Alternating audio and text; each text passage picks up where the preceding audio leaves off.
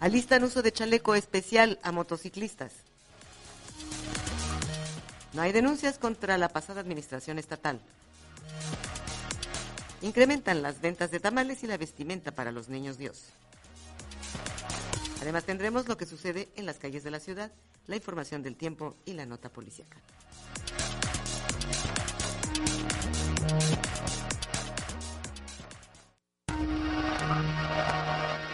Fórmula Noticias presenta. Notifórmula PM. El encuentro real con la noticia. Con Patricia Suárez.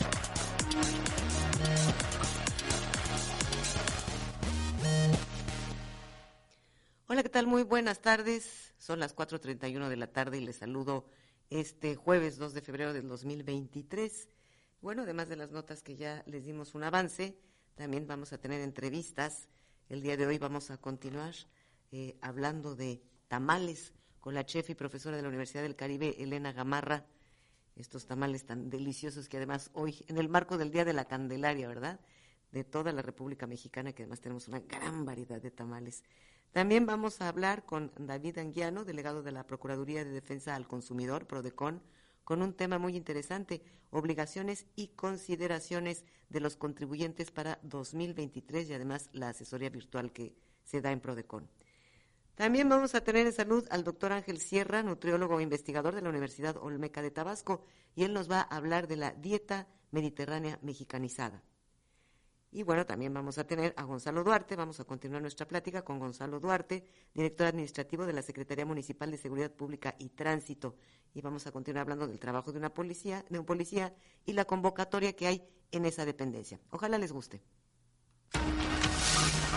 El estado del tiempo.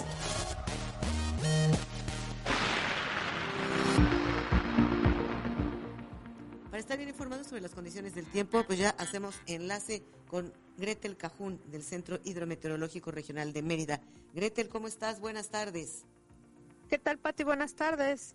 Y bueno, el día de hoy tenemos nublados para la zona norte de Quintana Roo principalmente esta tarde y es debido a toda la entrada de aire marítimo tropical y bueno, el calentamiento diurno que también genera toda esta nubosidad. Se estarán presentando lloviznas menores a 5 milímetros, principalmente esta noche. Durante la tarde-noche se estarán presentando lluvias. Son lluvias realmente muy ligeras. Pero bueno, vamos a tener ahí alguna llovizna y el ambiente, eso sí, caluroso, bochornoso de todo, debido a toda la entrada de humedad, con una máxima el día de hoy. De hecho, se quedó Cancún con 29 grados Celsius y mañana amaneciendo a 24 grados Celsius.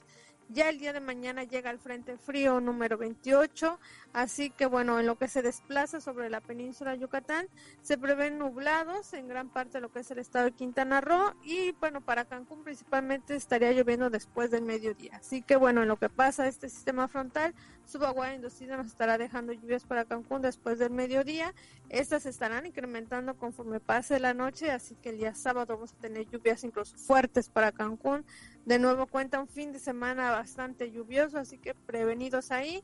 El ambiente bastante fresco debido al evento del norte. También rachas superando los 50 kilómetros por hora en zonas costeras para toda la costa, ahora sí que de Quintana Roo.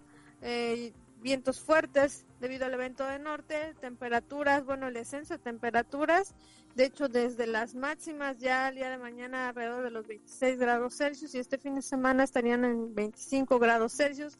Las mínimas no cambian tanto, alrededor de los 20 grados Celsius. Este sistema frontal viene bastante húmedo, con una masa de aire pues bastante húmeda, así que no va a bajar tanto la temperatura mínima, pero sí la máxima. Muy bien, perfecto. Y, y sí va a traer mucha agua entonces. Así es, de nueva cuenta tenemos lluvias importantes para Quintana Roo en gran parte de la región, de hecho, y esto es debido a que este sistema frontal tenderá a estacionarse por la parte norte, así que prevenido este fin de semana. Pero me imagino que ya el, el, domingo irán bajando, ¿no? Eh, de hecho, el, el, domingo bajan un poquito y hasta el día lunes es cuando ya tendríamos este lapsos de sol, porque sí vamos a tener un fin de semana pues nublado. Muy bien, pues muchísimas gracias por tu reporte, Gretel. De nada, hasta mañana. Hasta mañana, gracias. Y en otras cosas, buscan que los motociclistas que circulan porten un chaleco especial en el que se pueda ver el número de placas y así pues disminuir delitos. Estefanía Almaras con el reporte. aunque se han realizado acciones y operativos para disminuir el robo de motocicletas, así como los delitos que se cometen a bordo de las mismas, se buscará que los conductores ahora en Quintana Roo porten un chaleco especial en el que se muestre el número de placas una estrategia que está presentando esta nueva administración, así lo mencionó el secretario de Seguridad Pública en Quintana Roo, Rubén Ollarvide Pedrero. Tenemos que revisar las motos, sobre todo las que no traen placas o las que no andan en cascos. Hay una iniciativa en donde ya ahorita precisamente se va a entregar el casco, perdón, el chaleco, en, donde se van a obligados a que traigan la placa, el número de placa en el chaleco, de hacerlo visible. Quien no porte el, chaleco con las placas y el, en el casco va a ser este, obviamente molestado para revisar el estatus de este Explicó que la iniciativa la están realizando conforme el tema de reemplacamiento, por lo que también se está trabajando con la Secretaría de Finanzas y Planeación de la entidad. De esta manera se puede llevar a cabo conforme hagan los trámites quienes cuentan con una motociclista y que deben hacerlo durante estos primeros tres meses del año. Al final lo lleva plan que es parte del proceso de emplacamiento. Es una iniciativa que nuestra gobernadora instruyó y nos organizamos, revisamos los estatutos jurídicos y procede. Con ello lo que se busca es que este medio de transporte, además de estar regular, en todo momento pueda ser identificado y sea seguro. Para Notifórmula PM, Estefan Hermaraz recuerda que si te enteraste, seguro fue con nosotros. Y pese a los señalamientos de la pasada administración estatal sobre irregularidades y pasivos detectados en el proceso de entrega-recepción, hasta el momento no hay ninguna denuncia en contra de funcionarios de la administración de Carlos Joaquín González, aseguró la fiscal anticorrupción Rosaura Villanueva. Desde Chetumal, Edgardo Rodríguez. Como parte del informe ante la decimoséptima legislatura, la fiscal anticorrupción, Rosaura Villanueva Zápalo, señaló que pese a las declaraciones que se han realizado sobre la administración de Carlos Joaquín González y faltantes de documentación o información poco precisa en el proceso de entrega-recepción, hasta el momento no se han presentado denuncias correspondientes contra funcionarios de la administración saliente. En su momento, si, se interponen las denuncias correspondientes o las observaciones por parte de las autoridades pertinentes, claro que se tendría que estar investigando, ¿verdad? Y sancionando en caso que tipificaron delito penal.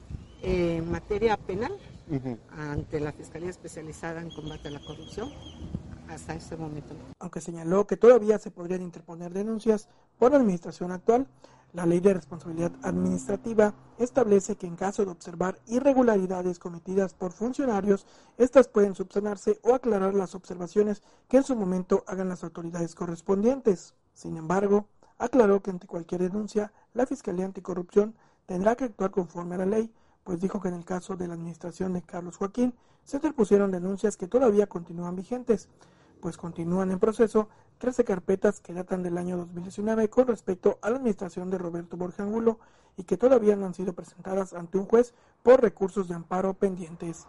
Informó desde la capital del estado para Notifórmula Edgardo Rodríguez. Y recuerda, si te enteraste, seguro fue con nosotros. también Rosaura Villanueva, fiscal anticorrupción, informó que la carpeta de investigación por el desfalco de 5 mil millones de pesos durante la administración de Roberto Borge Angulo continúa su proceso legal. Nuevamente desde la capital del estado, Edgardo Rodríguez y es que en su comparecencia ante la decimoséptima legislatura, la fiscal anticorrupción, Rosaura Villanueva Zápalo, aseguró que la carpeta de investigación relacionada con el desvío de 5 mil millones de pesos y que se montó desde el entonces Secretaría de Desarrollo Rural, SEDARU, a cargo de Luis González Flores, ya fue judicializada y en ella se encuentran 6 mil personas relacionadas. Abundó que el 30% de las personas que se encuentran dentro de esta carpeta ya fueron notificadas, aunque señaló que estarían estableciendo mesas de trabajo para aquellas personas que fueron utilizadas para cometer el multimillonario fraude. En ese tema en específico, esa carpeta de investigación ya ha sido judicializada.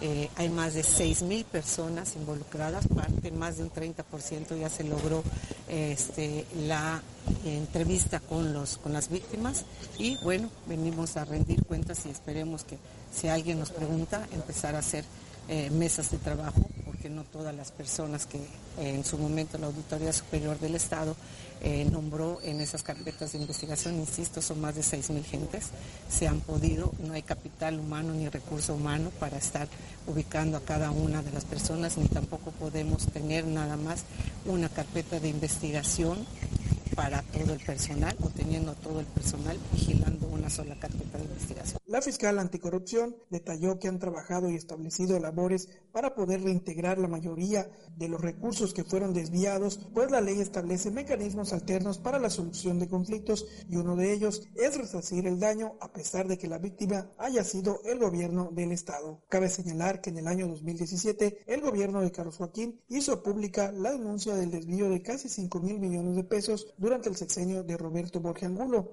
a través del programa Impulso a la Competitividad del campo para apoyar a unos 30.000 campesinos con los cultivos de maíz, hortalizas, chile y frijol, pero los apoyos nunca llegaron a manos de los campesinos, informó desde la capital del estado para Notifórmula Edgardo Rodríguez. Y recuerda, si te enteraste, seguro fue con nosotros. Bueno, son las 4.41 de la tarde, nosotros vamos a un corte, no se vayan, regresen porque vamos a tener dos entrevistas muy interesantes. Nuestro teléfono en cabina es 998-193-0200 y para mensajes de texto es 998-1685-567. Volvemos.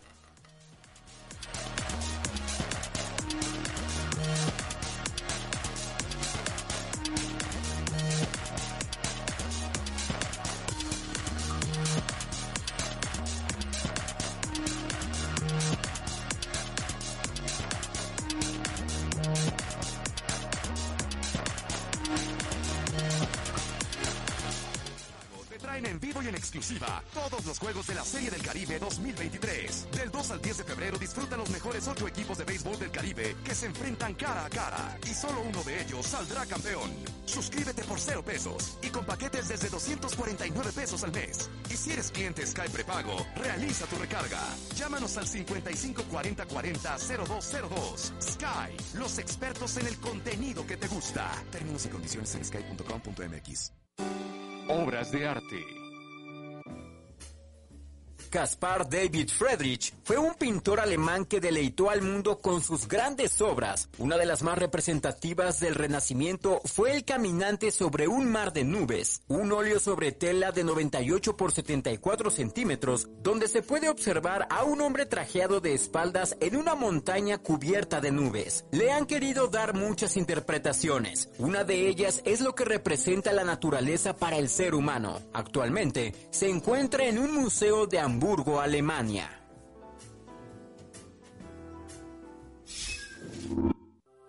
Explorando la naturaleza. El salar de Uyuni está ubicado en Bolivia y considerado el salar más grande del mundo y un destino turístico muy codiciado de Sudamérica. Con aproximadamente 12.000 kilómetros cuadrados, es el desierto de sal más grande del mundo, donde se aprecian cactus de tamaños irreales considerados de los más grandes. Durante ciertos meses del año, este desierto se convierte en un gigantesco espejo, donde se han tomado hermosas fotos, donde parecen estar flotando en el cielo o durante la noche que estás en el espacio exterior. Cuida lo que comes. La acelga destaca mucho entre los vegetales de hoja verde por sus grandes beneficios a la salud, gracias a su alto contenido de yodo, calcio, hierro, potasio, magnesio, vitamina A y vitamina C, la convierte en un gran aliado para el sistema inmunológico. Ayuda a combatir principios de cáncer y enfermedades cardiovasculares. Además, es diurético y laxante. Aprendiendo a plantar. La planta mejor conocida como amor seco es de origen sudamericano que se da mejor en climas tropicales. Se trata de una planta de 30 a 60 centímetros de altura con tallos color verde, con flores color blanco y amarillo. Su reproducción es por semilla y tiene propiedades medicinales como antiinflamatorio.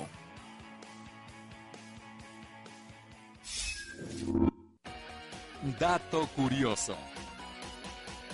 En el antiguo Egipto, usaban peces que producen electricidad para aliviar ciertos dolores del cuerpo. Está al aire. Notifórmula PM, el encuentro real con la noticia. Gastronomía. Notifórmula PM. Este negocio es bonito y de nosotros depende. A ti se le compadrito, porque hasta la duda ofende. El tamal bien calientito es el que mejor se vende. Hay tamales a Dios dar, tamalitos y que sí. Entre rojos de dulce hay tamalitos para mí, quiero tres para llevar y dos para comer aquí. Hay tamales el compita, pásele, pásele, lleve sus tamales. Estamos nuevamente con ustedes de regreso, amigos. Y bueno, pues el día de ayer estuvimos con, con la maestra y chef Elena Gamarra, de la maestra de la Universidad del Caribe, eh, hablando sobre el tamal. Es un, como ella misma lo dijo, un tema muy extenso, por eso es que nuevamente está con nosotros. Muchísimas gracias, Elena, por aceptarnos nuevamente la invitación nuevamente. Al contrario, muchas gracias por la invitación, Pati. Muy contenta siempre de compartir con ustedes. Gracias. Bueno, habíamos hablado ya de la región norte, de los tamales de la región norte, estábamos en los tamales de la región centro, habíamos hablado de las corundas, habías mencionado un tamal, hablamos del zacahuil, y ahora mencionaste uno delicioso que es el chocol. El chocol, bueno, es un tamal que se elabora en la Huasteca y es un tamal que se hace a, partir del cacao molido con masa de maíz y se igual se cuece en la técnica este pues habitual que es en, el vapor y es un tamal delicioso que de verdad tienen que probarlo. También en ese contexto de la Huasteca pues hay tamales súper interesantes. Recuerdo en, justamente en el Chantolo, este, en Axla de Terrazas, una comunidad muy bonita, este, donde hay muchas cosas interesantes que ver a propósito del zacahuil. Tienen otro, otro tamal muy interesante que es de calabaza con camarón la calabaza es calabaza amarilla y le ponen camarón y también lo podemos encontrar en Tampico bueno, en, la parte de, Tamaulipas. Y es un tamal también pues, justamente que lo podemos degustar en época de muertos, ¿no? Si hablamos en esa cuestión de los tamales tan extensos y de tanta variedad, pues también podríamos catalogarlos por dulces y salados. Claro, claro. Entonces, dentro de la infinidad de los eh, de los tamales dulces que encontramos eh, en el centro, pues tenemos los famosos rosa, que ahorita, bueno, hay una diversidad de tamales que se están generando, estos famosos tamales gourmet, que ya encontramos de gansito, encontramos de piña, de durazno, de cajeta, de, cajeta este, encontramos ya una variedad de tamales muy interesantes, ¿no? Nuestra cultura evoluciona, nuestra cultura también se, como que se desata y dice, bueno, ¿qué tal sabrá un tamal de gansito, no? Entonces seguimos teniendo nuestro arraigo identitario con la cuestión de los tamales, pero lo estamos diversificando a sabores que pues nunca pensamos que íbamos a probar un tamal de zarzamora con queso Filadelfia, ¿no? Sí, sí, sí. Oye, y bueno, en el centro, entonces. En el centro tenemos tamales de lote, Ajá. Los famosos tamales de lote los podemos encontrar dulces y salados. Eh, tamales, ya había mencionado yo los tamales verdes, los tamales rojos. rojos eh, eh, regularmente son los tamales de rajas. Rajas. los tamales de mole, precisamente. Em, ¿Qué otros tamales podemos encontrar? Ay, bueno, hace poco en, la Ciudad de México probé un tamal de verdolagas con carnitas que se me hizo espectacular porque la salsa verde y además le habían puesto un poco de carnitas y era espectacular, ¿no? Entonces, en ese sentido, bueno, pues también se está como variando mucho. Sí. Este, algunos otros tamales de quelites, por ejemplo, podemos encontrar también algunos tamales que son pues de corte no tan eh, eh, cárnico ni de proteína, algunos tamales, los tamales de haba, por ejemplo, que se hacen en Tlaxcala, en Puebla. Eh, ¿Qué otros tamales podemos encontrar? Eh, tamales nejos también rellenos de acelgas o de queso, también podemos Esos también son buenísimos. son deliciosos. A veces, en vez de acelga, a veces le ponen espinacas y también saben muy, muy buenos. Y también ya hay, una inclusión también a, estas tendencias alimentarias como el veganismo y tal, que también ya hay varias propuestas de tamales de verduras, ¿no? Que, que podemos encontrar para nuestra oferta. Yéndonos al sur, ¿qué encontramos en el sur? Porque se dice que en Oaxaca, por ejemplo, hay más de 50 variedades. Oaxaca, bueno, creo que se cuece aparte. Guerrero también tienen un montón de tamales, los famosos tamales de iguana, ¿no? Que hay una leyenda a propósito de eso, que si te comes tamales en, en Oaxaca o en Guerrero, tamales de iguana, seguramente vas a regresar a ese lugar, ¿no? Eso es una como leyenda muy bonita estos tamales de iguana que también se preparan ahí. Obviamente los tamales de pescado, tamales, este, tenemos igual dulces y salados para dar y regalar, ¿no?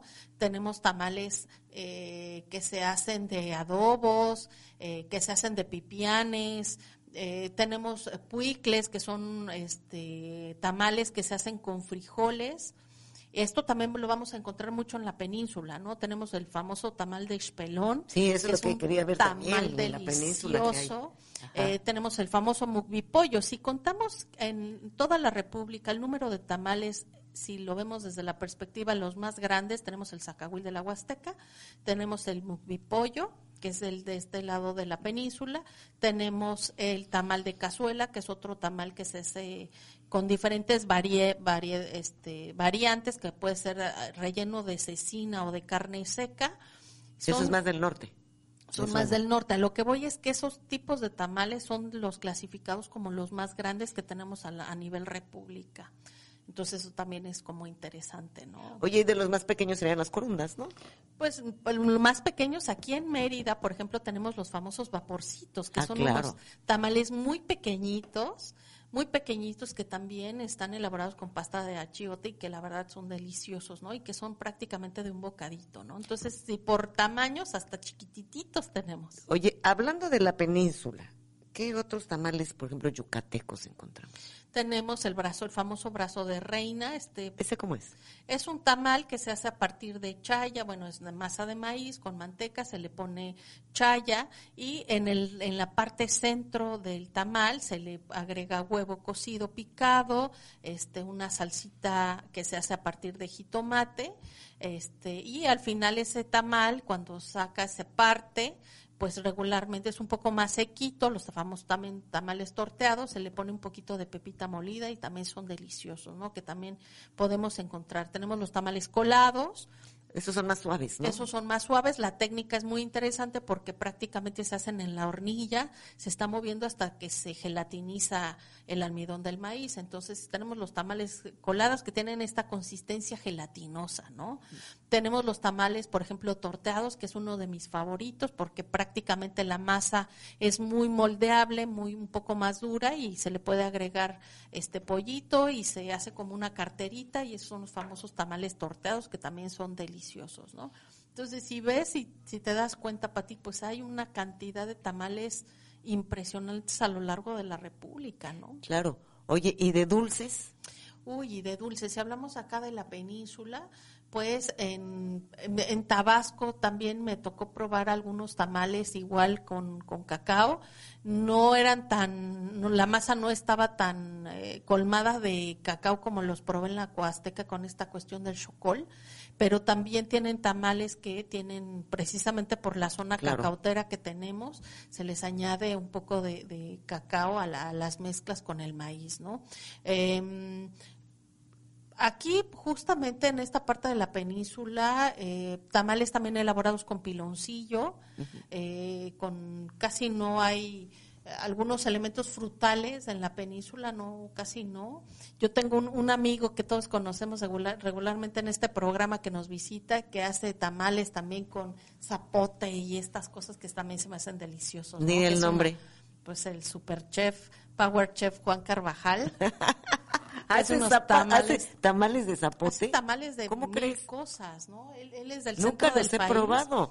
Él es del centro del país y por el centro del país en Puebla, todos esos lugares están los famosos tamales canarios, que son tamales que se hacen a partir de harina de arroz y, y son totalmente amarillos y son también deliciosos. Esos casi siempre se dan en los bautizos en, en ese en ese contexto del centro del país y son también buenísimos, ¿no?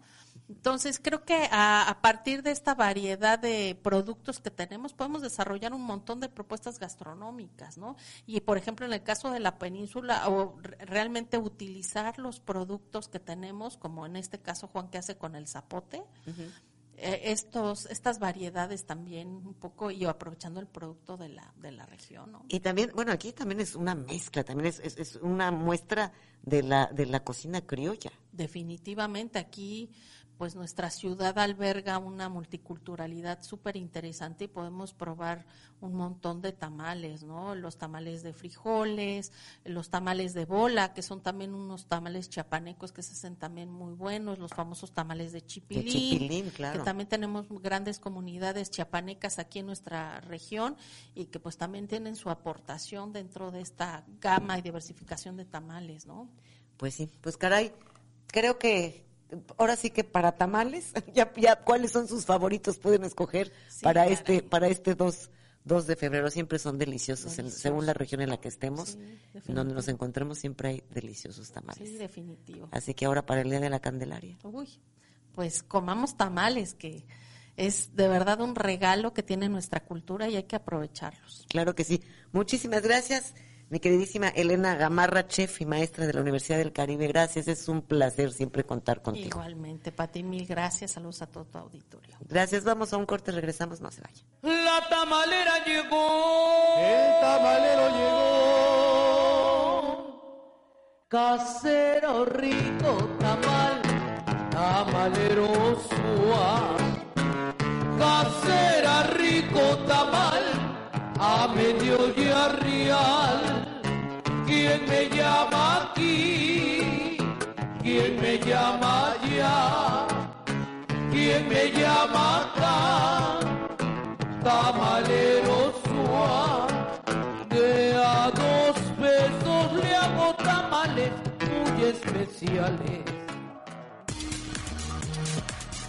Es muy importante conocer tus puntos de vista. Tus puntos de vista. Ponte en contacto con nosotros al 9981 9302 00 o mándanos un mensaje de WhatsApp al 9981 6855 67. Notifórmula PM. El encuentro real con la noticia.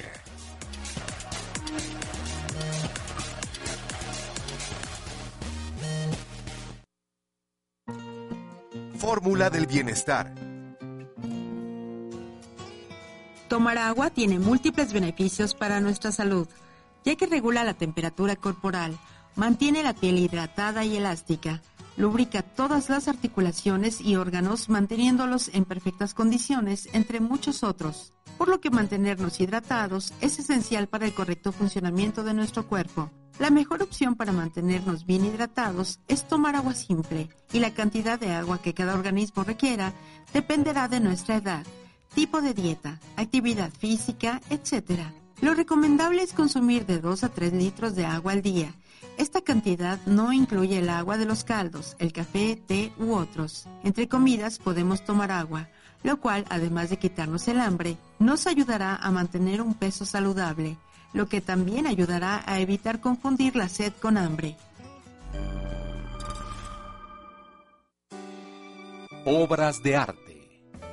Auguste Rodin es considerado por muchos como el padre de la escultura moderna, y una de sus grandes obras es El Beso, que se trata de una escultura de mármol con 1.81 metros de altura y 1.12 metros de ancho, la cual representaba a Paolo y Francesca, dos amantes que fueron asesinados por el esposo de la mujer, quienes son personajes pertenecientes a la Divina Comedia de Dante. Pero Rodin se dio cuenta que su escultura transmitía más felicidad, así que decidió convertirla en una obra autónoma y el público la nombró como El Beso. XECAQ 740 AM y XHCAQ 92.3 FM. Grupo Fórmula Quintana Roo, en donde tu opinión se convierte en noticia.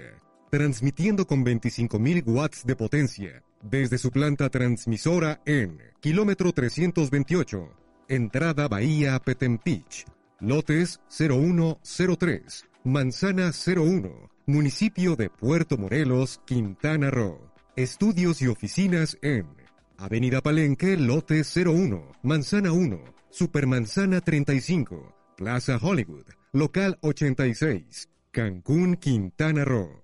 Grupo Fórmula Quintana Roo. 740 AM y 92.3 FM. Abriendo la conversación.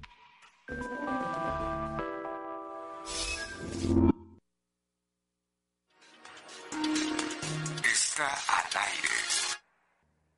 Notifórmula PM, el encuentro real con la noticia. Por el bien común. Notifórmula PM. Ya estamos de regreso nuevamente con ustedes y me da muchísimo gusto darle la bienvenida al licenciado David Brusanguiano, delegado de PRODECON en Cancún, es decir, Procuraduría de la Defensa del Contribuyente. Mucho, suena, suena padrísimo el nombre. Ya, ya nos sentimos defendidos desde antes. Nada más Sí, con el nombre. Gracias, David, por estar con nosotros. Buenas tardes. Al contrario, gracias nuevamente, Pati. Un gusto poderles saludar. Oye, pues sí, sí, la Procuraduría también nos ayuda y nos defiende, pero bueno, también los contribuyentes tenemos obligaciones. ¿Y cuáles son las obligaciones de los contribuyentes para 2023? Por supuesto, em, como bien lo señala, pues la, Procuraduría parte también de, las funciones, eh, no, obstante que es únicamente pues del defensor, lo que hacemos es eh, difundir las actualizaciones y eh, pues, la cultura eh, contributiva, ¿no? También. Eh, para este año, si bien no hubo actualizaciones o tantas reformas como para como lo que sucedió para el, año pasado, que, que se modificaron y actualizaron más de 250 artículos, para este ejercicio eh, lo que se hace es a través de la resolución miscelánea fiscal, eh, ahí es donde se contemplan pues, algunas actualizaciones que eh, tenemos que cumplir como contribuyentes. Una muy importante, el tema del buzón tributario. Híjole, eso, eso te iba a decir. Bueno, a ver, vamos, luego, luego lo desglosamos. Luego, ¿cuál, ¿cuál otra? Porque hay un chorro de obligaciones. Sí, sí, el buzón tributario, el de, eh, pues ma- mantener actualizado nuestra, Domicilio. nuestro domicilio fiscal, que, que ya es parte de los requisitos también que incluso nuestros patrones nos solicitan para poder emitir los, los FDI, eh, la, lo de la constancia de situación fiscal, ¿no? que actualizada, que también a través de Prodecon se les puede otorgar desde la página internet del SAT. eh, vamos a ingresar y vamos a, a darles esa asistencia para que puedan obtenerla. O sea, no tengo que ir a hacer cola al SAT, puedo ir con ustedes. No, directamente con nosotros, Padrísimo. este, en la plataforma de, del SAT, se les da la asesoría y pues el contribuyente la, la va a obtener justamente sin necesidad de, de acudir o estar ahí varias horas eh, fuera de las oficinas de, del SAT. Pueden venir con nosotros haciendo una previa cita en- a nuestro teléfono 55 1205 9000, extensión 3500. Eh, y eh, si no tienen cita, de todas maneras se les da eh, la, la atención. Eh, va a ser un poquito más lento, obviamente, pero siempre cuando viene un contribuyente a, la- a las oficinas de Prodecon, se les va a dar esa, esa atención eh, que se requiere. Hablaste de buzón tributario. ¿Qué es exactamente el buzón tributario? ¿Por qué tanto nos lo están pidiendo? Porque además ya lo llevan pidiendo desde hace como un año o dos. Y constantemente salen en los mails, te mandan mensaje el SAT. Y ya tienes tu Sí, buzón tributario y no. Sí, eh, pues el buzón tributario es el, el medio de comunicación que va a tener eh, la autoridad, en este caso el Servicio de Administración Tributaria, con nosotros como contribuyentes. Eh, si, si a hoy, hoy en día eh, vemos que, que efectivamente, como lo señalas, ya, ya no, lo, no lo están solicitando, eh, si no lo hacemos podemos incluso ya hacernos acreedores a alguna sanción que van desde alrededor de tres mil hasta nueve mil pesos. Entonces, eh, sí hay que, hay que irlo actualizando, eh, siempre y cuando también pues tengamos o estemos dentro de los supuestos. Yo ya en términos generales ya todo el contribuyente debe de, de, de tenerlo eh, activo ¿no? y, y ya, ya habilitado. Pero, por ejemplo, para aquellos contribuyentes que están en el régimen de sueldos y salarios y que durante el ejercicio previo no obtuvieron un ingreso mayor de 400 mil pesos, tienen la opción de eh, no, habilitarlo. Es en pr- prácticamente las únicas excepciones que hay. De, de- ya para el resto de los contribuyentes, sí hay que mantener el, el, el buzón tributario actualizado, habilitado y actualizado, porque también pues tenemos que señalar un correo electrónico para efectos de los avisos que nos envían. Eh, también incluso ya un número telefónico, también, aparte del, del correo. Y si vamos a, dejar de utilizar eh, cierta dirección o una cuenta de correo electrónico, siempre la sugerencia es este, actualicen el buzón, porque si no lo hacen nos pueden enviar a lo mejor un aviso a esa cuenta que ya no, nosotros no ingresamos. Sí, claro. Y eh, como no se dio aviso a la autoridad, no nos exime del cumplimiento de lo que nos están solicitando. Entonces también una cuestión ahí importante a considerar, porque hay muchos contribuyentes que dicen, bueno, pues es que yo cambié ya mi cuenta, pues... A mí no me llegó pues ningún no me mensaje yo ni me enteré. Ajá, y ahí está a veces el... Y ellos te dicen, pues ni modo, mi reina, aunque no te hayas enterado. Ok. Sí, sí, el- hay que eh, recordar que el desconocimiento pues, de las obligaciones no nos exime de su cumplimiento. Por ello, eh, pues también ante cualquier información que requieran asesoría, pues, siempre acérquense a con nosotros a la, a la Prodecon. Oye, ¿qué pasa, David, si no actualizamos nuestro domicilio ante el SAT? Eh, podríamos, lo hemos visto en algunos trámites, por ejemplo, de, de, devolución de impuestos. Como cada año presentamos nuestra declaración como personas físicas, eh, aplicamos las deducciones, es decir, los gastos que hicimos durante todo el año, que llámese eh, a lo mejor el pago de colegiaturas, crédito hipotecario, honorarios médicos, dentales, todo eso es deducible eh, o es sujeto de hacerlo, de aplicarlo y que en un momento dado nos puede arrojar un saldo a favor.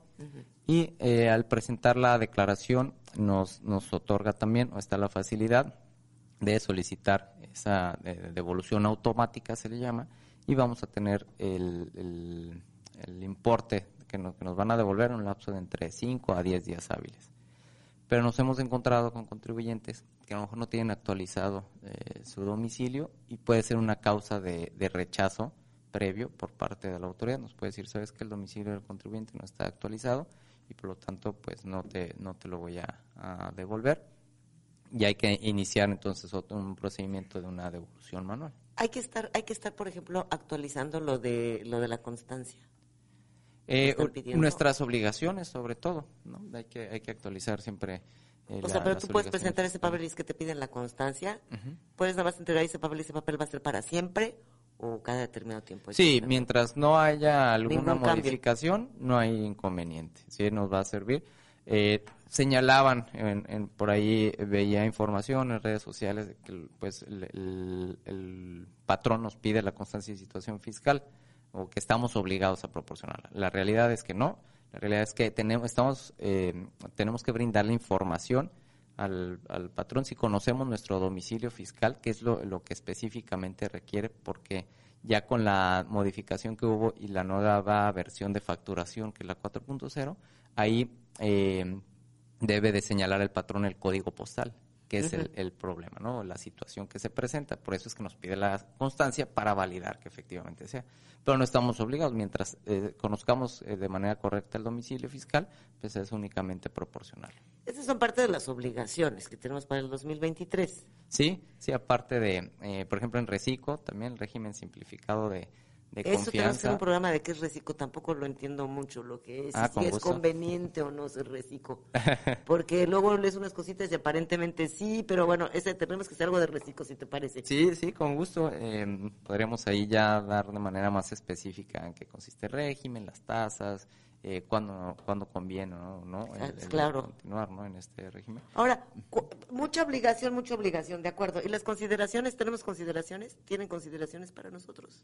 Para los contribuyentes hay pues hay facilidades, ¿no? como por ejemplo lo que platicábamos de las devoluciones de impuestos. Cuando presentamos nuestra declaración, eh, durante el primer eh, semestre, es decir, tenemos la obligación en abril, y si la presentamos a más tardar en el mes de, de julio, pues vamos a tener la facilidad de la devolución automática, que le platicamos que es muy rápida y eh, se han tenido muy buena eh, experiencia ya los contribuyentes, cada vez la autoridad actualiza más sus sistemas y pues nos vamos a, obtener este, estos importes. Prodecon David ofrece asesoría virtual. Sí, sí, eh, un punto también a considerar la Procuraduría otorga las asistencias a través de plataformas Zoom, ya derivado de la pandemia justamente. Eh, eh, se implementó, nosotros como Prodecon también pues nos, actualizamos y estuvimos otorgando asistencias y lo seguimos haciendo porque eh, algunas de nuestras oficinas se mantuvieron cerradas, no obstante no, no paramos de, dar la, la, atención, es decir, Prodecon no dejó de, de, elaborar, siempre estuvo este, al pendiente, ¿no? También como no cerró el SAT, entonces nosotros en claro. por, ende eh, teníamos que continuar dando estas asistencias. Lo hicimos eh, mucho tiempo pues, a través de, de plataformas Zoom y pues continúa, ¿no? hoy en día también el contribuyente que a lo mejor no puede acercarse de manera directa a nuestras oficinas eh, o se le facilita a través de, de esta herramienta digital, sin problema también pueden, pueden solicitarlo eh, pueden ingresar a la página de, Prodecon, que es eh, www.prodecon.gov.mx, y ahí van a ver el, la posibilidad de agendar la cita a través de, Zoom. Ya nada más hay que seleccionar cuál es la delegación que les corresponde de acuerdo al domicilio y se les, se les va a otorgar también esa posibilidad o esa atención. Muy bien. Perfecto, pues muchísimas gracias. Danos por favor nuevamente el teléfono, la página, si eres tan amable, David. Claro, es 55 12 05 9000. Nuestra extensión es la 3500. El correo electrónico delegación.qrwo.prodecon.gov.mx y también en la página de internet www.prodecon.gov.mx. Muy bien. Pues bueno, si tenemos más preguntas del público, tenemos preguntas del público, te voy a molestar para que nos ayudes a contestarlas. Claro, con gusto. La, la intención que se acerquen a la Procuraduría y pues para poderles dar la, la asistencia que, que, requieran. Perfecto, pues muchísimas gracias. Él es el licenciado David Anguiano, delegado de PRODECON, PRODECON aquí en Cancún. Y pues gracias amigos por haber estado con nosotros en, en esta entrevista. Nosotros vamos a un corte, regresamos, no se vayan. Gracias. Muchas gracias a ustedes, Pati. Es muy importante conocer tus puntos de vista. Tus puntos de vista. Ponte en contacto con nosotros al 9981 9302 00 o mándanos un mensaje de WhatsApp al 9981 6855 67. Notifórmula PM. El encuentro real con la noticia.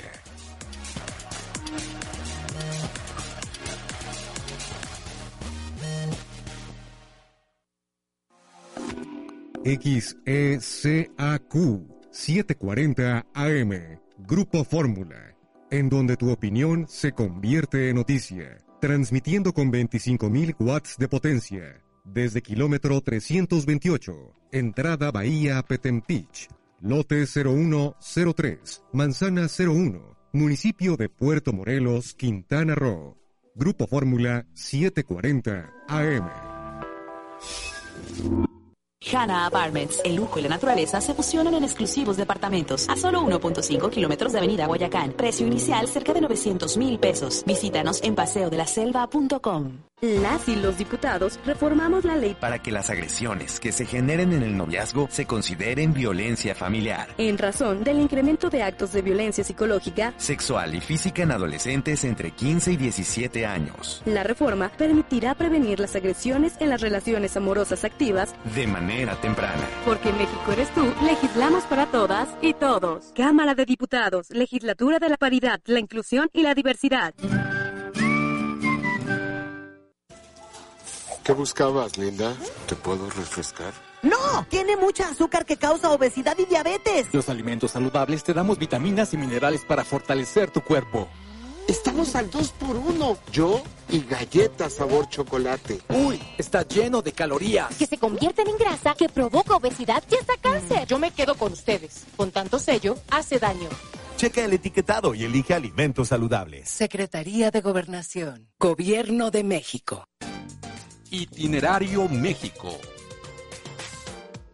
En el estado de Sinaloa existen diferentes regiones con un gran atractivo turístico, pero ninguno como la región de El Fuerte, donde podemos encontrar el famoso Cerro de la Máscara, un lugar que esconde misticismo por el cual varios acuden a este sitio buscando respuestas de nuestros orígenes. Los arqueólogos e historiadores datan este lugar con 2500 años de existencia. Se sabe que aquí fue un centro ceremonial muy importante para los antiguos antiguos pobladores de los mayos o lloremes, un grupo étnico de Sinaloa. Este sitio cuenta un poco de la historia en imágenes, formas y líneas que son aproximadamente 300 petroglifos hechos en cincel en varios montículos que están divididos a lo largo de tres conjuntos principales llamados la reina, la zorra y el observatorio. En este lugar mágico, los guías de turistas cuentan cómo utilizaban ciertas plantas como recurso medicinal gracias a que su conocimiento herbolario ha pasado de generaciones y se puede saber hoy en día el uso correcto de algunas hierbas. Por eso, es recomendable conocer el Cerro de la Máscara en Sinaloa.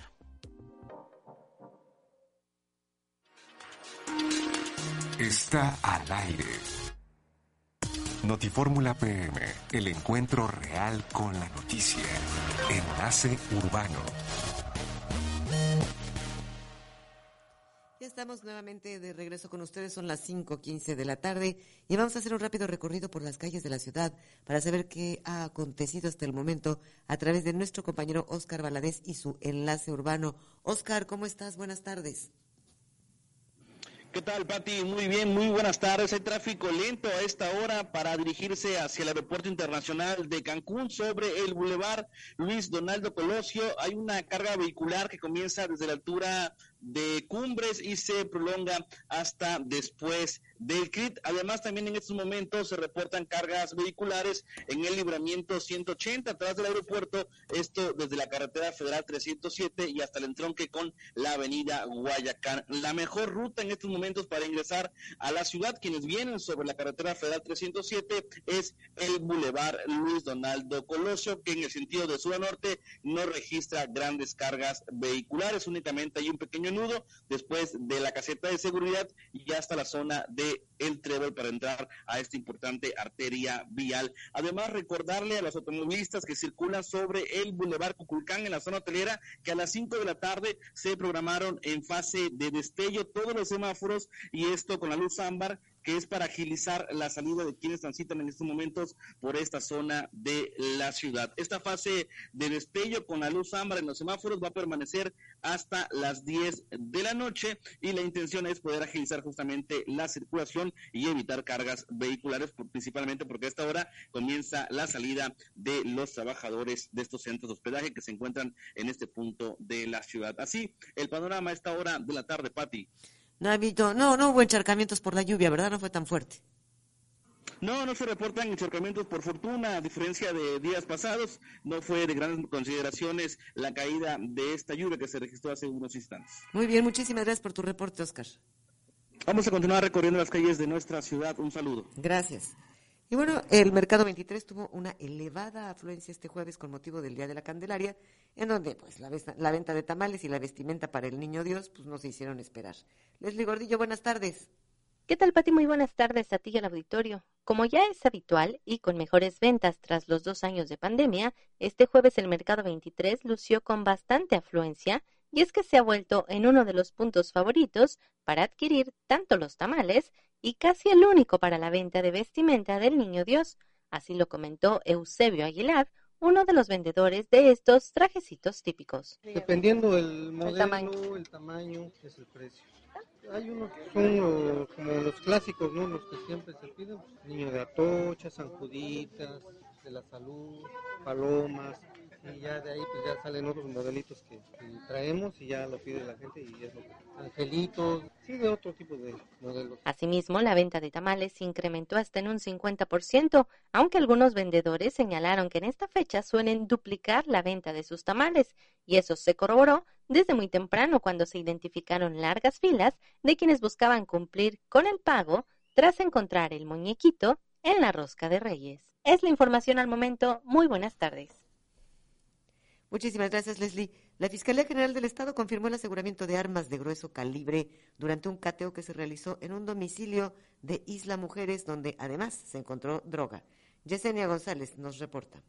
La Fiscalía General del Estado confirmó el aseguramiento de armas de grueso calibre durante un cateo que se realizó en un domicilio de Isla Mujeres, donde también se encontró droga. La dependencia informó que el cateo se realizó tras una persecución a un sujeto que desde una motocicleta detonaba un arma de fuego y posteriormente abandonó el vehículo en un domicilio ubicado en la colonia Cañotal. Tras solicitar y obtener de un juez de control la orden del cateo del predio, los elementos del Grupo de Coordinación para la Construcción de Paz y Seguridad de Quintana Roo procedieron a realizar la inspección durante el operativo se encontraron cinco armas cortas, tres armas largas, 286 cartuchos útiles de diferentes calibres y aproximadamente 50 kilos de marihuana, lo cual fue asegurado al igual que el domicilio. Ayer por la tarde, otros dos cateos se realizaron en la región 99 de Cancún, en dos domicilios que eran señalados como casas de seguridad de grupos delictivos. Autoridades de los tres niveles de gobierno llegaron a las calles 8 y 139, muy cerca del centro de reinserción social de esta ciudad, sin que se conozca hasta ahora el resultado de estos operativos. Para Notifórmula, Yesenia González.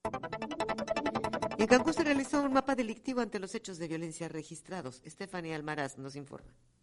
De acuerdo con datos de la Secretaría de Seguridad Pública en Quintana Roo, se tienen identificados en Cancún nuevas zonas donde han incrementado los hechos delictivos, lo cual llevó a delinear un nuevo mapa geodelictivo en el municipio, esto con la finalidad de poder atender estas incidencias y así vivir en un entorno más en paz, así lo dio a conocer Rubén Ollarvide Pedrero, quien es el titular de esta dependencia, quien mencionó que sobre todo son delitos de alto impacto como lo es el homicidio. Vemos que ya están las 251 259, la 99, la 107, la 249, Pedregal, la 510 y Tres Reyes. Entonces, sí ha cambiado, esa es una muy buena pregunta y me da gusto que estén al tanto también para que nos mantengan. Eh, estamos actualizando, tenemos que cambiar estrategias porque también sabemos que algunos asuntos donde, donde están tomando ya nuevas estrategias, están queriendo cubrirse o, eh, adoptar otras este, cubrir otros espacios, ¿no? Mencionó que una vez que se tuvo un mapa geodelictivo, comenzaron a trabajar sobre todo con la prevención del delito y esto llevó a bajar los índices sobre todo en colonias como Villa Sotosh. Ahora tienen identificadas algunas como la 251, la 259, la 99, Colonia El Pedregal y Tres Reyes, por mencionar algunas. De atacar directamente las raíces del problema, porque de ahí es algo, es algo, son problemas que surgieron desde años pasados. Y tenemos que ahorita ir a marchas forzadas con esa, con esa estrategia, con la, ahorita la presentación que hizo nuestra gobernadora del pacto de bienestar precisamente para, en materia de seguridad que es el eje 2 y soy el responsable de acercarnos a la gente para detectar esos problemas y poderlos este, resolver. Explicó que tienen un gran trabajo por hacer, ya que esto llevará a que tampoco tengan que integrar nuevas colonias a este registro, sino que al contrario se pueda ir cada vez disminuyendo estas colonias. De esta manera, tener un municipio con un índice a la baja de estos delitos. Para Notifórmula, Estefania Almaraz, y recuerda que si te enteraste, seguro fue con nosotros. Autoridades municipales en conjunto con restauranteros llevarán a cabo el Open House de Puerto Morelos con gran variedad de platillos y cócteles para los asistentes. Leslie Gordillo nos informa. De la mano de empresarios por Quintana Roo, la Secretaría de Turismo de Puerto Morelos, el respaldo de la Secretaría en Benito Juárez, Canirac, Quintana Roo y restauranteros de Puerto Morelos organizaron para el próximo 15 de febrero el Open House. Así lo dio a conocer Sergio León Cervantes, presidente de Empresarios por Quintana Roo. Estamos en un, en un momento en el que no es un trabajo solamente de las autoridades, no es un trabajo solamente de los empresarios, ni un trabajo solamente de la ciudadanía, es un trabajo conjunto este es el claro ejemplo de que podemos trabajar todos en comunión por un bien común. que nos interesa? Nuestro Estado, que sigamos creciendo, que el orgullo que tenemos de este 2022 que, que acaba de terminar, de poder lograr más de 30 millones de visitantes nacionales e internacionales, siga acrecentándose. Por su parte, Miguel Cámara Ruiz, secretario de Turismo Sustentable en Puerto Morelos, enfatizó que este proyecto busca enaltecer la riqueza gastronómica que existe en el municipio y que tiene además un elevado potencial de crecimiento. Es el tema de, un hotel particular que tiene sus dos planes, ¿no? todo incluido, que esté invitando a sus propios huéspedes a que por favor salgan y consuman la gastronomía que hay en el lugar. Eso es algo que, espero que sea un agua y la mayoría de los hoteles, incluido amigos Cancún, etcétera, etcétera, tienen que fomentar que salgan de su hotel, ¿no? Al final. Por lo menos 10 restaurantes de Puerto Morelos se presentarán con dos platillos y dos bebidas cada uno, que podrán degustar todos los asistentes, que serán alrededor de 350, al menos los contemplados. Para Notifórmula, Leslie Gordillo, y recuerda, si te enteraste, seguro fue con nosotros. Y elementos de la Policía Estatal detuvieron a cuatro sujetos en las inmediaciones de la Supermanzana 250. Yesenia González nos amplía la información. Elementos de la Policía Estatal detuvieron a cuatro sujetos identificados como Juan Manuel, Brian Anthony, Carlos Alberto y Pedro Antonio N. en las inmediaciones de la Supermanzana 250 de Cancún. La detención se realizó cuando los ahora detenidos realizaban una compraventa de enervantes a bordo de dos motocicletas sobre la calle Paseo de Jacarandas por lo que de inmediato procedieron a marcarles el alto para una revisión preventiva. En ese momento les fueron halladas un arma de fuego corta y un arma de fuego larga, así como diversas dosis de presuntos enervantes, por lo que fueron detenidos. Ante el hallazgo y la conducta flagrante, los sujetos fueron detenidos y puestos a disposición de las autoridades correspondientes para las investigaciones pertinentes. De acuerdo con la Secretaría Estatal de Seguridad Pública, al parecer los detenidos están relacionados con un intento de ejecución que se registró el día de ayer en la región 248, en donde un hombre resultó herido a balazos. Para Notifórmula PM, Yesenia González. En información económica y financiera, sí se cotizan las divisas y los metales el día de hoy, jueves 2 de febrero de 2023. El dólar americano en 17 pesos con 60 centavos a la compra y 19 pesos a la venta. El dólar canadiense en 13 pesos con 60 centavos a la compra y 14 pesos con 50 centavos a la venta. El euro en 19 pesos con 90 centavos a la compra y 20 pesos con 80 centavos a la venta. El centenario se ubica en 36.500 pesos a la compra y 47.000 pesos a la venta. En información turística, la ocupación de Cancún es del 73%, Isla Mujeres 81%, Puerto Morelos 77% y Cozumel nos reporta 60%. En el aeropuerto de Cancún, el día de hoy, 2 de febrero de 2023, se tienen programadas 276 llegadas, de las que 88 son nacionales y 188 internacionales y 272 salidas, de las que 89 son nacionales y 183 internacionales, dando un total de 548 operaciones aéreas. Tenemos más información después de unos mensajes. No se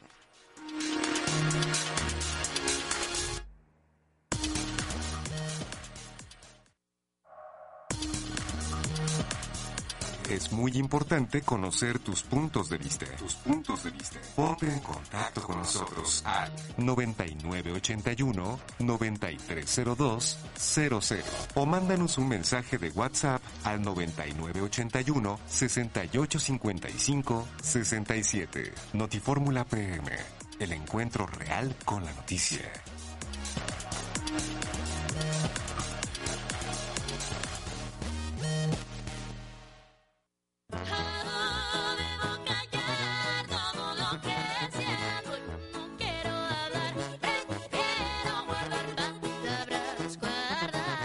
Ramos presenta su sencillo Palabras Guardadas, disponible ya en todas las plataformas de música.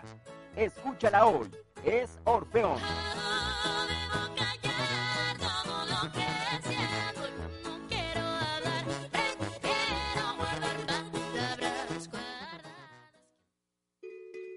Un medio ambiente sano que contribuya al cuidado del planeta ya garantizar la coexistencia de los sistemas de vida es derecho y responsabilidad de todas las personas. Así lo establece una reforma a la Constitución aprobada por unanimidad en el Senado. Preservar la vida en el futuro requiere conservar, restaurar y proteger la biodiversidad, los ecosistemas y el equilibrio ecológico. Senado de la República. Sexagésima quinta legislatura. Ace Hardware, los expertos en tu hogar. Ya abrimos en Cancún. Gran variedad de productos y asesoría de expertos en mejoras de tu hogar. Visítanos. Avenida López Portillo junto al Little Caesars. Ace Hardware. Vida sostenible. Vida sostenible. Las pilas son una fuente tanto de energía como de contaminación, ya que al terminar su vida útil son eliminadas junto a residuos sólidos domiciliarios y al llegar a los rellenos sanitarios se degradan liberando su contenido altamente contaminante. Las pilas no solo dañan el ambiente, también dañan la salud y son capaces de contaminar hasta 5.000 litros de agua.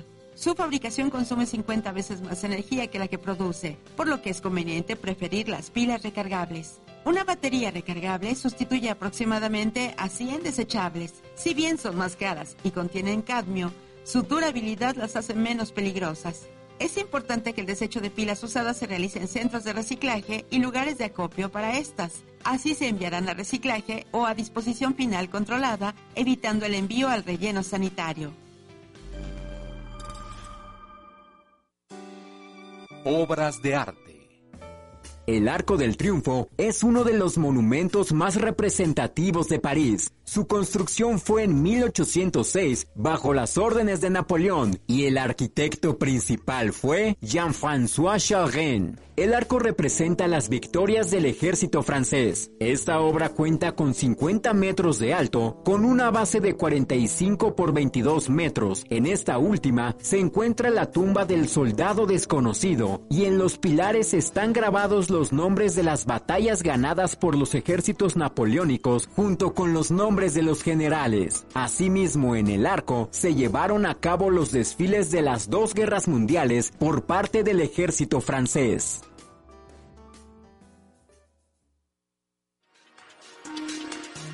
al aire. Notifórmula PM, el encuentro real con la noticia. Mundo de la salud. Notifórmula PM. Ya estamos nuevamente de regreso con ustedes, amigos, y nuestro teléfono en cabina es 998 193 0200 y eh, nuestro WhatsApp con, para mensajes de texto es 998-168-5567. Y bueno, el día de hoy pues me da muchísimo gusto hacer enlace desde Cancún hasta Tabasco con el doctor Ángel Sierra, nutriólogo e investigador de la Universidad Olmeca de Tabasco. ¿Qué tal, doctor? ¿Cómo le va? Buenas tardes. Muy buenas tardes, estimada Patti. Pues feliz de saludarte, al igual que amado auditorio. Doctor, hay algo muy interesante que está, está usted llevando a cabo, que es la dieta mediterránea mexicanizada. Y sí hemos escuchado mucho sobre esta dieta, sobre todo en algún momento fue como un boom muy interesante, pero, pero, pero tampoco sabemos bien a bien qué es. Entonces, ¿cuál sería la diferencia entre esta dieta mediterránea y otras dietas? ¿sí? que básicamente eh, se desliga directamente de lo que ah, conocemos habitualmente como dieta, que se le asocia a un elemento eh, pues restrictivo. En realidad, dieta mediterránea viene de la palabra daita, que en griego significa forma de vida. es decir, esto nace en los países mediterráneos, Ansel Keys en los 70 es el que descubre esta forma de vida que encontró un efecto tanto protector para las enfermedades cardiovasculares, encontrar una tasa bastante más baja que los países no mediterráneos y sobre todo de menor muerte cardiovascular. De ahí es donde viene este, esta relevancia de esta forma de vida tan, tan, pues, tan saludable. ¿Cuáles serán las características de esta dieta? Sí, las características, y ya enfocándonos a esta versión de dieta mediterránea pensada, adaptada de la misma dieta mediterránea tradicional, es que no hay nada prohibido. Y esto es interesante porque eh, en la versión práctica, pues eh, hay alimentos de mayor consumo frecuente y alimentos de menor consumo frecuente. Dentro de lo que se destaca de mayor consumo frecuente son alimentos de temporada, o sea, es un esquema pues de alimentación semi-vegetariano, donde se le da prioridad pues a la fruta, verdura de temporada, sobre todo de la localidad, y esto pues tiene efectos muy positivos porque se obtienen alimentos pues más frescos, más nutritivos, más asequibles y esto también tiene un impacto en la economía circular. Otro elemento característico es el consumo regular, en el caso de los mediterráneos del aceite de oliva, en el caso de los mexicanos el aguacate que tiene el mismo monoinsaturado, que ha representado los efectos protectores contra el corazón y contra las enfermedades relacionadas al corazón. Y otro elemento, y que para fortuna de México y de Tabasco en especial, pues es el consumo de cacao. El cacao tiene el doble de polifenoles que el vino tinto, otro alimento o producto representativo que ha demostrado pues efectos protectores a nivel del corazón y el doble monoinsaturados que el aceite de oliva y el aguacate. Eso es lo que tiene nuestro cacao. Por lo tanto, es el representante de la dieta mediterránea mexicanizada. Se tiene un consumo regular de carnes blancas, sobre todo carnes eh, a base de pescado, pavo, pollo, y no es que no se consuma carne roja, pero esta se limita a un consumo menos frecuente y esto en conjunto, pues haciendo a un lado o reduciendo pues el consumo de ultraprocesados, pues esto es lo que ha demostrado sus efectos tanto preventivos como terapéuticos. Por ejemplo, ya mencioné algunos de los de los productos que se dan en la dieta eh, mediterránea mexicanizada. Pero ¿cómo es que hace su adaptación? Porque, por ejemplo, hay también otros productos, hablo ahorita del aceite de oliva, pero hay otros productos como, no sé, la berenjena, que a lo mejor no la utilizamos mucho aquí. sí, por supuesto. De hecho, la, la adaptación nace de esos alimentos de uso común en la población mexicana, pero similares en nutrientes a los consumidos en el Mediterráneo. De tal manera que si el empaque, vamos a decir, para los mediterráneos fue el aceite de oliva, que es, es, es como, como, una gama pues, de monoinsaturados, a los mexicanos nos lo otorgó en forma de aguacate. Y así, teniendo toda esta gran variedad de vegetales y frutas, y que siendo México uno de los pocos países que tiene la gran fortuna de que se puede alimentar de acuerdo a los alimentos de cada temporada, bueno, pues este es el elemento clave para que la adaptación sea más que en alimentos, básicamente fue en nutrientes, que eso fue lo que hice hace como 10 años y es lo que hemos venido trabajando. Dentro de los beneficios que ya mencioné algunos de esta dieta, ¿cuáles otros tendríamos a nivel salud? A nivel salud, y, el, y uno de los más importantes es que puede prevenir y, en este caso, eh, revertir y controlar las principales enfermedades conglomeradas en lo que se conoce como síndrome metabólico. Es decir, el esquema de dieta mediterránea ha demostrado la prevención de la diabetes, la hipertensión, el hígado graso e inclusive algunos tipos de cáncer, teniendo como alimentos eh, con alto poder epigenético, es decir, que se ha demostrado cómo la funcionalidad de los genes, a, razón de llevar esta forma de vida, de una alimentación regular, pues, de vegetales, de carnes blancas, de ácidos grasos monoinsaturados como los que tienen las almendras, las nueces, los cacahuates, el aguacate y sobre todo, decía yo, el cacao. Bueno, pues esto puede revertir estas principales enfermedades y causas de muerte que tenemos los seres humanos y vamos a hablar específicamente de lo que pasa en nuestro país. ¿Es una dieta que se puede llevar fácilmente? Sí, porque, digo, la hemos nombrado como la praxis de la nutrición humana, porque más que establecer menús, lo que se establece es la forma, es decir, hay características muy específicas que, comparten los mediterráneos, por ejemplo, eh, los horarios de tiempos de comida, o sea, ellos culturalmente van comiendo más o menos cada tres horas, se establece una forma de orden de consumo que también es un elemento típico mediterráneo y que esto permite pues tener efectos fisiológicos que favorezcan el control y sobre todo la prevención de estas enfermedades. ¿Qué se debe consumir en esta dieta? básicamente vegetales eh, como base de, la dieta. Parte de la grasa eh, de esta dieta es eh, el, aguacate, el cacao.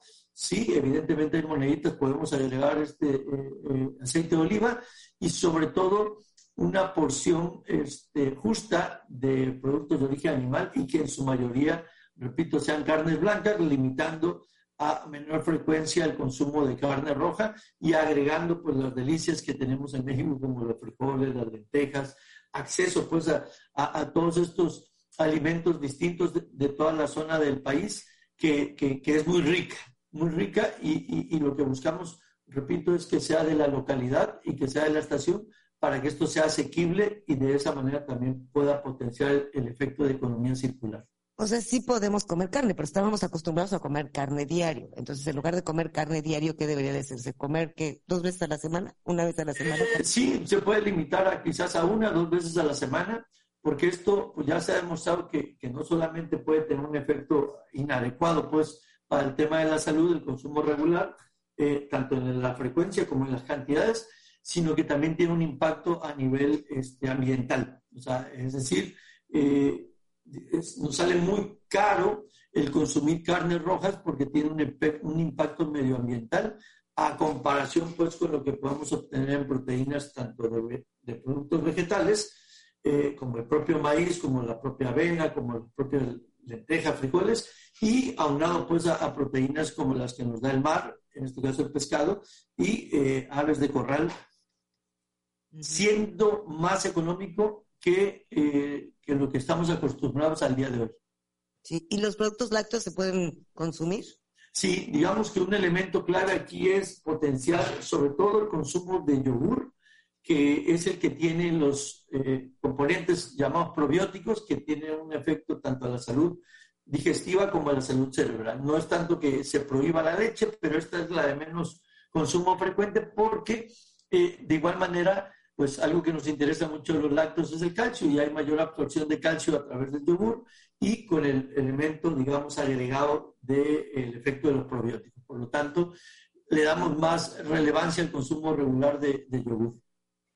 Doctor, ¿cuál es la importancia en esta dieta de tener, usted mencionó que se come varias veces al día, ¿cuál es la importancia de tener varios alimentos al día?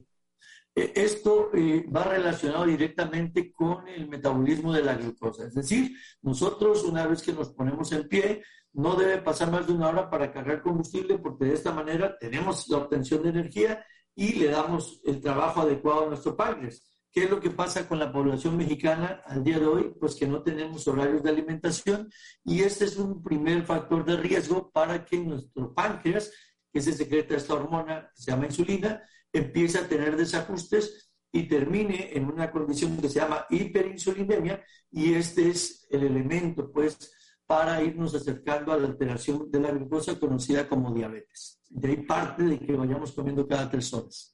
Por eso es que es tan importante desayunar, doctor.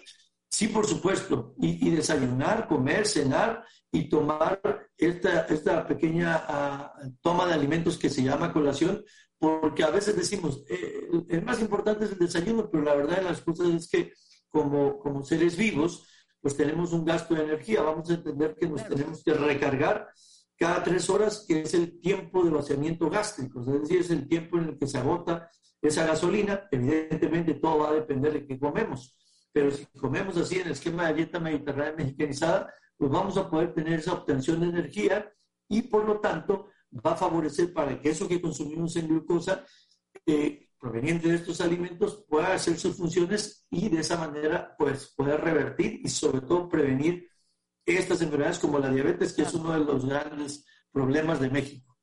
Sí, sí, lo preguntaba porque hay muchísima gente que se salta el desayuno, por ejemplo, no le da tiempo, tiene que ir a su trabajo, se levanta tarde y, ya no desayuna. Pero bueno, doctor, todavía tenemos mucho más que hablar sobre la dieta mediterránea mexicanizada. ¿Le parece si, si lo invito en otra ocasión para que nos termine de completar el tema?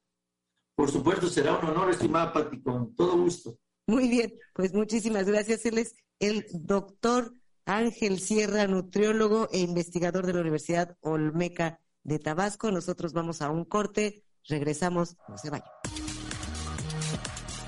Es muy importante conocer tus puntos de vista. Tus puntos de vista. Ponte en contacto con nosotros al 9981 9302 00 de béisbol del Caribe que se enfrentan cara a cara y solo uno de ellos saldrá campeón. Suscríbete por cero pesos y con paquetes desde 249 pesos al mes. Y si eres cliente Sky prepago, realiza tu recarga. Llámanos al 55 40 40 0202. Sky, los expertos en el contenido que te gusta. Términos y condiciones en sky.com.mx. Explorando la naturaleza. El volcán La Malinche es una de las montañas más grandes de México, con altitud de 4.461 metros. Tiene aproximadamente 46.000 hectáreas con una amplia diversidad de flora y fauna. Está ubicado en el eje neovolcánico transversal entre los estados de Tlaxcala y Puebla. El 6 de octubre de 1938 fue declarado Parque Nacional. Asimismo, forma parte de las cuencas de los ríos Guadalupe y Atoyac, por lo que es muy importante para el abastecimiento de agua en los estados de Tlaxcala y Puebla. Obras de arte. La Conte y sus hijos es una escultura de mármol. Se desconoce quién fue el autor principal de esta obra de arte, que relata la leyenda del sacerdote troyano de nombre Laconte, quien advirtió que el caballo que estaba siendo entregado a Troya era una trampa, pero después de la advertencia, dos serpientes lo atacaron a él y a sus hijos, dejándolos muertos. Esto debido a que pensaron que era mentira lo que decía del caballo. Tiempo después, se dieron cuenta que tenían razón. Actualmente esta obra se encuentra en el Museo del Vaticano. Cuida lo que comes. El melón es una de las frutas más comunes que puede estar en la cocina, pero debemos saber que cuenta con muchos beneficios para la salud. Ayuda a prevenir enfermedades del corazón, retrasa el envejecimiento, es ideal para perder peso, además de tener un efecto de cicatrización rápida. Todo esto gracias a su contenido de potasio, calcio, sodio, fósforo y vitaminas A, C y K. Recibe un abrazo al corazón de Adriana Páramo. El padre de la psicología positiva, Martin Seligman, descubrió en experimentos que un ser vivo, tras varios intentos para enfrentar los retos cotidianos o cambiar su realidad que no logra éxito en su intención, termina por darse por vencido y someterse ante lo que está sucediendo, además de pensar que nunca, bajo ninguna circunstancia, logrará hacer cambios y se dará por vencido. A esto le llamó síndrome del desamparo adquirido. Te envío un abrazo al corazón. Síguela en Twitter, arroba Adriana Páramo. Dato curioso. ¿Sabías que la ballena azul puede consumir de un solo bocado hasta medio millón de calorías? Está al aire. Notifórmula PM, el encuentro real con la noticia.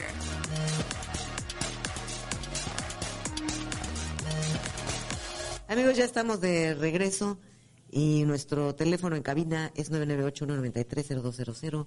Nuestro teléfono para mensajes de textos es 998-168-5567.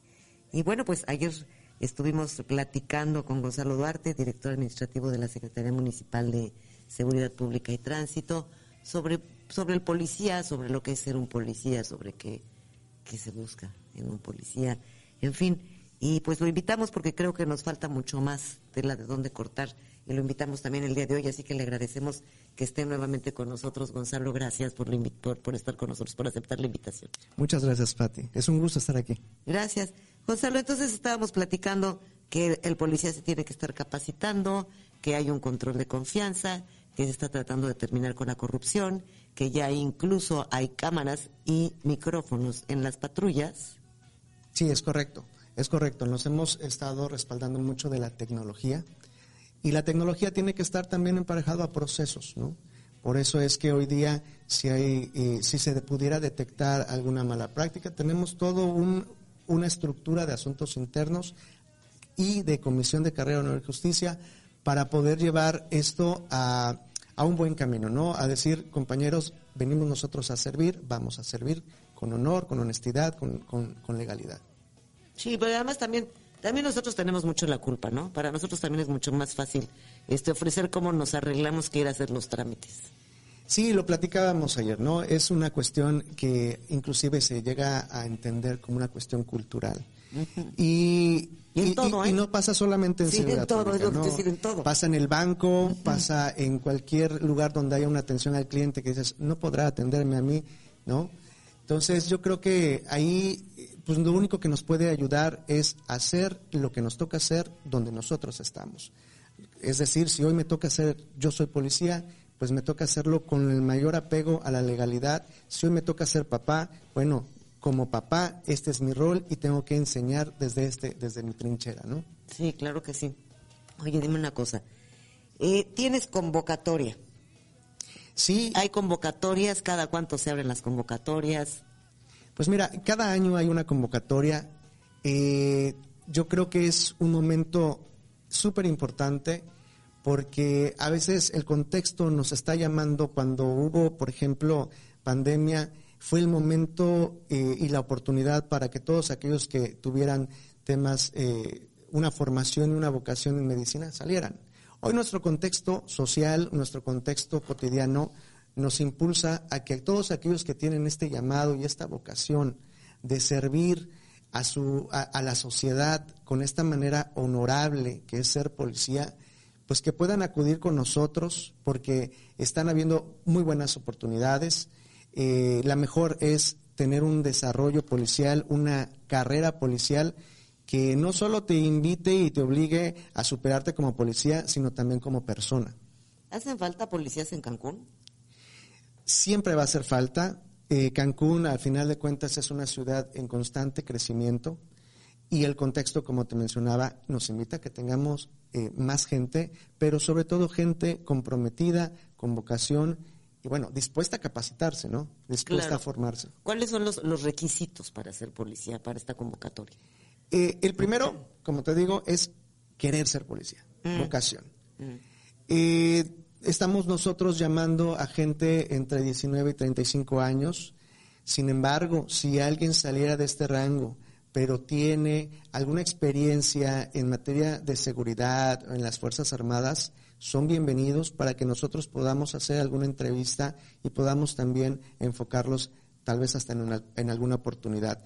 Eh, importante, pues, que tengamos una notoria buena conducta, es decir, nosotros vamos a checar los antecedentes a través de plataformas nacionales y pues no debemos de tener alguna cuestión ahí eh, jurídica, ¿no?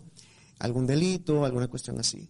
Eh, pues bueno, realmente para los hombres, en más, un tema más administrativo, pues es la cartilla militar liberada, eso sí es importante, nos lo pide la Ley General del Sistema Nacional de Seguridad, y en general, pues nosotros eh, estamos apostando un poquito más con la, por la formación. Nos encantaría tener policías ya hechos, ¿no? Claro. Pero apostamos mucho por la formación, sobre todo por la responsabilidad social que tenemos como dependencias. Es decir, aparte de que yo tengo que formar un policía, tengo una responsabilidad social de retribuir a la sociedad una persona mejor, más formada. Por eso hablábamos ayer de todos estos accesos a becas académicas. O sea, tienen becas académicas, los están capacitando constantemente. ¿Cuál es eh, el mínimo de estudios que se requiere para ser policía? Eh, hoy pedimos eh, lo que es secundaria. el policía tiene tres funciones. La función de reacción, prevención e investigación. Para el área de reacción, el sistema, bueno, la Ley General del Sistema Nacional de Seguridad nos habla de que eh, acreditar secundaria es suficiente. ¿Cuál es el área de reacción, perdón? El área de reacción son los grupos que normalmente llegan al choque ah, cuando hay un evento difícil. Entonces, para área de prevención lo mínimo es preparatoria y para áreas de investigación lo mínimo es eh, licenciatura. ¿Cuál es la diferencia entre un trabajo de policía a otro trabajo? Finalmente es un trabajo. Sí, bueno, definitivamente el policía tiene más riesgo, pero también tiene hoy día muchas oportunidades. Una de ellas es la permanencia, el desarrollo, el acceso a buenas prestaciones aquí. Te puedo mencionar que en este, el último año tuvimos por la segunda edición del apoyo al retiro, que por ejemplo nos ayuda a que en el momento en el que ya concluimos eh, lo que es la antigüedad suficiente, que es de 20 años, y tenemos la edad para poder pensionarnos, pues también el municipio nos apoya con un complemento que va a veces hasta, hasta, bueno, hasta unos 300 mil pesos, 350 mil pesos, etcétera, ¿no? Tenemos muchos apoyos. Eh, gracias a eso, te puedo comentar que inclusive el año pasado eh, algunos eh, compañeros deportistas participaron en los Juegos Latinoamericanos en Guanajuato, donde hubo, hubo más o menos 38 países, y ganaron medallas en la parte deportiva. Ganaron medalla de oro en atletismo, el medalla de bronce. Tengo elementos que inclusive están en primer lugar en artes marciales mixtas.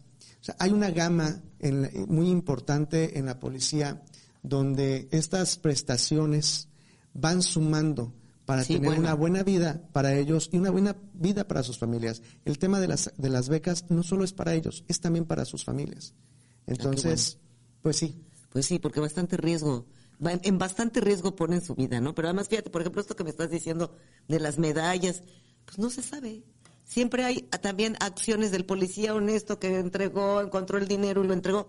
No se sabe o se sabe muy poco. Toda la imagen es, son corruptos, este, maltratan, en momentos de choque golpean, eh, eh, agreden, o sea... Sí, sin duda el estigma social es, es, un poquito difícil. Porque además esa es otra, también para ser policía, es enfrentarte a ese estigma, ¿no? Así es, al estrés de poder en ese momento, con todo el contexto y con todas las emociones, poder accionar con, la, con el conocimiento y las habilidades que ya traemos y que hemos sido evaluados. Bueno, Gonzalo, ¿qué hago entonces si quiero ser policía? Está la convocatoria abierta Y entonces, ¿yo qué hago? ¿Me presento? ¿Dónde? ¿Qué? ¿Cómo?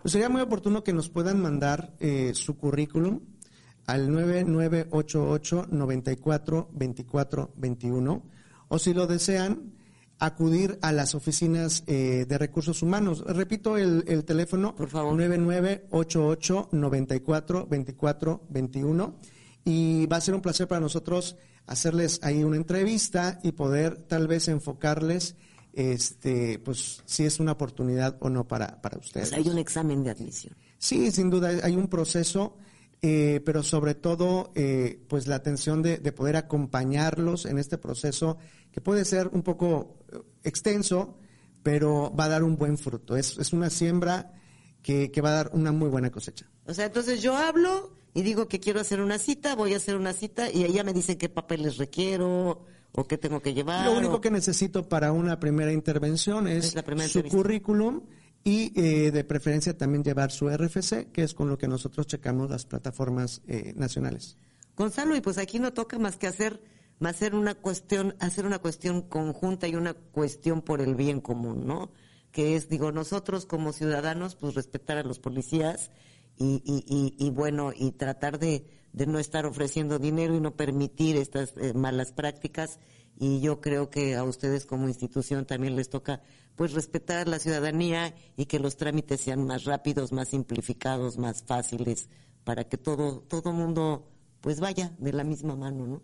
Así es, sin duda el llamado es para todos aquellos que, que estén justamente en esta filosofía, en esta ideología de hacer algo por nuestra sociedad con vocación, con corazón y con pasión. Claro que sí. Muchísimas gracias, Gonzalo Duarte.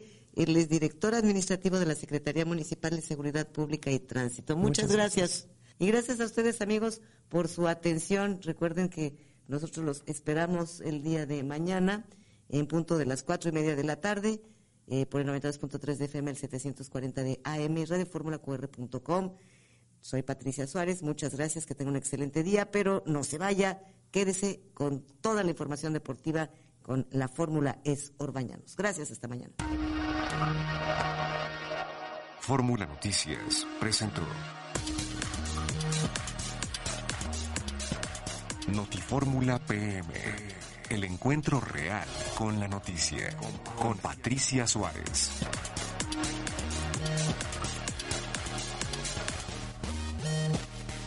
Las opiniones expresadas en este programa son responsabilidad de quienes las emiten.